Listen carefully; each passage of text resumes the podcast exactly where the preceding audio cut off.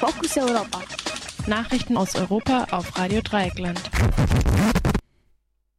Da sind die Nachrichten vom 9. Juni 2020. Zunächst die Übersicht.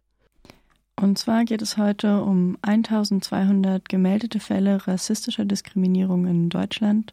Rasante Verbreitung von Corona in polnischen Kohleminen. Das Bahnfallen soll günstiger werden. Und Abschiebungen sollen wieder aufgenommen werden. Nun die Nachrichten im Einzelnen. Knapp 1200 Fälle rassistischer Diskriminierung verzeichnet die Antidiskriminierungsstelle des Bundes vergangenes Jahr. Viele der Beratung suchenden Menschen erlebten eine Benachteiligung auf dem Arbeitsmarkt oder bei Alltagsgeschäften aufgrund ihrer Herkunft oder Hautfarbe, heißt es im Jahresbericht der Behörde. Aus dem Bericht geht auch hervor, dass es im Vergleich zum Vorjahr einen Anstieg um 10 Prozent gab. Der Behörde zufolge haben sich die Beratungsgesuche seit 2015 sogar verdoppelt. Fälle von rassistischer Diskriminierung machen rund ein Drittel der Anfragen bei der Antidiskriminierungsstelle aus. Der kommissarische Leiter der Behörde, Bernhard Frank, erklärt bei der Vorstellung der Zahlen, Deutschland tue nicht genug gegen Rassismus. Zwar gebe es ein Gleichstellungsgesetz, allerdings hätten Menschen es hierzulande schwer, schwerer als in anderen europäischen Ländern, ihr Recht auch durchzusetzen, so Frank weiter. Frank forderte zudem eine eigene Antidiskriminierungsstelle bei den Behörden der Länder und auch bei der Polizei. In Polen sind anscheinend rund ein Zehntel der Corona-Infektionen auf die Arbeit in Kohleminen zurückzuführen. Der Konzern JSW erklärte am Montag, es hätten sich knapp 2800 Menschen in seinen polnischen Kohleminen infiziert. Der größte Teil der Infizierten hatte in der Bergbauregion Schlesien gearbeitet. Damit machen allein die erkrankten Mitarbeiter von JSW mehr als 10 Prozent der gesamten polnischen Erkrankten aus. In Polen wurde in den vergangenen vier Tagen eine neue Infektionswelle registriert. Zwischen dem 5. und dem 7. Juni wurden mehr als 1000 neue Fälle gemeldet.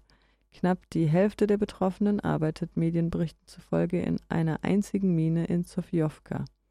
Auch der staatliche Bergbaukonzern PGG verzeichnet eine hohe Zahl von Infektionen in seiner Belegschaft. Die Deutsche Bahn will Bahnfahren günstiger machen. Der Konzern erklärt, man werde die Ticketpreise ab 1. Juli um 1,9 Prozent senken. Das gelte für alle Ticketarten im Nah- und Fernverkehr, so Vorstandsmitglied Bernhold Huber gegenüber der dpa. Aufgrund Hintergrund ist die Senkung der Mehrwertsteuer, die im Konjunkturpaket der Bundesregierung vorgesehen ist. Zwischen Juli und Jahresende gilt demnach auf Bahntickets ein Satz von 5 bis statt 7 Prozent. Zwar entscheidet die Bahn im Nahverkehr nicht direkt über die Ticketpreise. Hier sei man aber im Gespräch mit den regionalen Bahnbetreiberfirmen und Verkehrsbünden.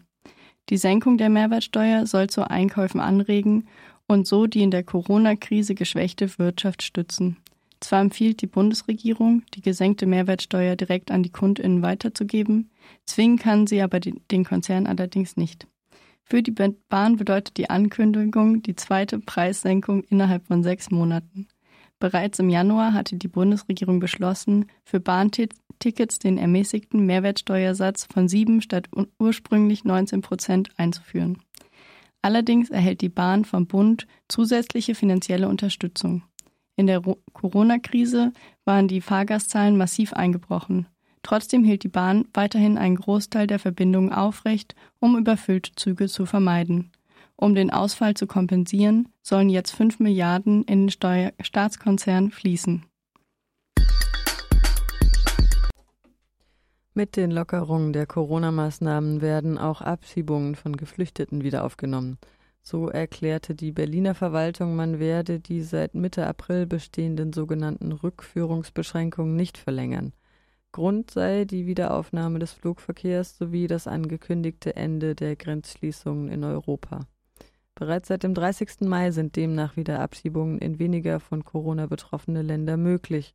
Nach Angaben von Pro Asyl sollen ab dem 15. Juni sogar Abschiebungen in alle Zielländer stattfinden können. Im ersten Quartal des Jahres wurden insgesamt dennoch 4088 Menschen abgeschoben, Die Zahl war im Vergleich zum Vorjahr nur leicht gefallen. Allerdings wurden Sammelabschiebungen vor allem im März fast komplett eingestellt, weil viele Zielländer die Einreise untersagten oder keine Flugbindung bestand. Auf Bitten der afghanischen Regierung wurden die erzwungenen Ausreisen in das Bürgerkriegsland komplett eingestellt. Einen generellen Abschiebestopp gab es während der ersten Monate der Corona-Epidemie allerdings nicht. Das waren die Fokus Europa Nachrichten vom 9. Juni 2020 von unserer Kollegin Pia. Vielen Dank dafür.